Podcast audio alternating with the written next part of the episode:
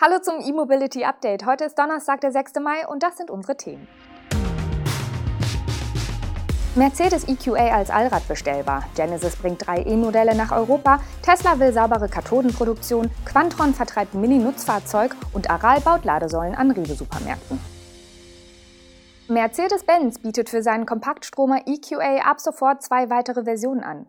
Nach dem bereits seit Februar bestellbaren Fronttriebler EQA 250 mit 140 kW können jetzt auch zwei Allradvarianten geordert werden. Da wäre zum einen der EQA 300 Formatic. Dieser kommt auf 168 kW Leistung. Noch etwas mehr leistet der EQA 350 Formatic mit 215 kW. Beide Allradmodelle haben die 66,5 kWh Batterie an Bord.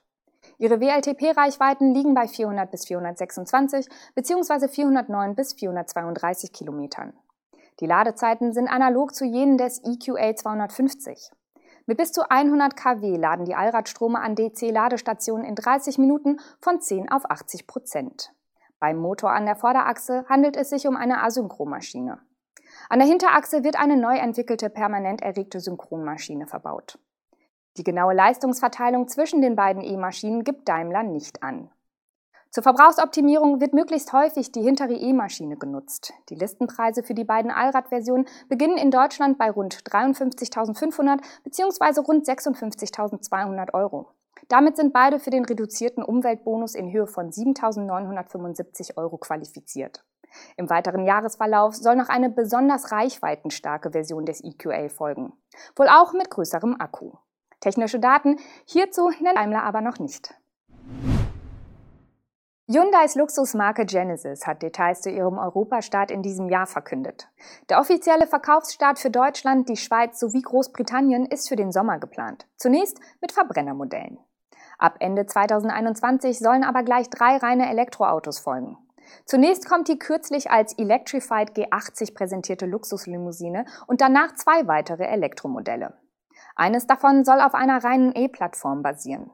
Es wird daher vermutet, dass es sich bei letzterem um den Genesis GV60 handeln wird, der wie seine Vorbilder Kia EV6 und Hyundai Ioniq 5 auf der konzerneigenen 800-Volt-Plattform basieren soll. Nähere Angaben haben die Koreaner dazu aber noch nicht gemacht. Das dritte Modell soll auf einer Mischplattform basieren. Es gibt Berichte, wonach es sich dabei um ein mit dem G80 verwandtes SUV handeln könnte. Genesis war übrigens einst ein Modellname für eine Luxuslimousine, die unter der Marke Hyundai verkauft wurde. Zwischenzeitlich gab es den Hyundai Genesis offiziell auch in Deutschland zu kaufen. Vor fünf Jahren wurde Genesis dann zu einer eigenen Premium-Marke aufgebaut. Obwohl Genesis zu Hyundai gehört, soll der Vertrieb in Europa nicht über das bestehende Händlernetz erfolgen, sondern ausschließlich im Direktvertrieb. Für jeden der drei Pilotmärkte plant Genesis auch einen Showroom in München, Zürich und London. Tesla hat offenbar ein kleines kanadisches Unternehmen namens Spring Power International übernommen. Dahinter steckt wohl der beim Battery Day angekündigte Plan, den Wasserverbrauch der Kathodenproduktion stark zu senken. Zunächst hatte der Branchenpionier wohl eine Reihe von Patentanmeldungen des Unternehmens für insgesamt gerade mal drei US-Dollar gekauft. In einer dieser Anwendungen wird ein innovativer Prozess beschrieben, den Tesla offenbar nutzen möchte. Bei der Herstellung von Kathoden für Batterien von E-Autos werden große Mengen an kontaminiertem Wasser erzeugt, mit Ammoniak, Metallpartikeln und weiteren Chemikalien. Durch das Verfahren von Spring Power wird die chemische Lösung geschickt umgewälzt, sodass keine teure Wasseraufbereitung erforderlich ist. So entsteht kein Abwasser, sondern das in dem Umweltprozess gereinigte Wasser kann direkt wiederverwendet werden. Das soll die Betriebskosten bei der Kathodenproduktion radikal senken. Der Preis für die Entwicklungen war, so, war wohl deshalb so gering, weil es sich damals nur um Anmeldungen und nicht um erteilte Patente handelte. Als die Patente von Spring Power dann im Januar 2021 tatsächlich erteilt wurden, geschah das dann auf den Namen Tesla. Spring Power International wurde nicht mehr erwähnt. Inzwischen sieht alles danach aus, dass Tesla mehr als nur das geistige Eigentum von Spring Power gekauft hat, sondern gleich die komplette Firma. Mehrere Spring Power Forscher haben ihre LinkedIn-Profile dahingehend geändert, dass sie jetzt bei Tesla arbeiten. Die Firma Quantron rückt ein vollelektrisches Mini-Nutzfahrzeug ins Rampenlicht. Als Vertriebspartner des österreichischen Herstellers MOP Technologies bietet Quantron das Fahrzeug in zwei Serien an. Als Geräteträger in der M-Serie und als Transporter in der T-Serie. Beide Modelle gehören der Zulassungsklasse N1 mit einem maximal zulässigen Gesamtgewicht von bis zu 3,5 Tonnen an und können ergo mit einem Führerschein der Klasse B gefahren werden. In einer uns vorliegenden Mitteilung betont Quantron, dass sich der nur 1,60 Meter breite Q-Alien mit zahlreichen An- und Aufbauten ausstatten lässt. Hergestellt werden die Fahrzeuge von MOP mit Sitz in Stallhufen. Die Transporter-Variante soll laut Quantron durch die Kombination seiner kompakten Bauweise mit einer hohen Nutzlast von bis zu 1,4 Tonnen punkten. Die Reichweite gibt das Unternehmen mit bis zu 205 Kilometern an. Die Höchstgeschwindigkeit liegt bei 65 km/h. Zielgruppe sind Kommunen, Lieferdienste, Werkslogistik, Gärtnereien, innerbetriebliche Transporteinsätze und Logistikzentren. Die Geräteträgerversion bietet eine Reihe individueller Ausstattungsmöglichkeiten, wie etwa einen Gießamm samt Wassertank oder ein Mähwerk für die Grünpflege.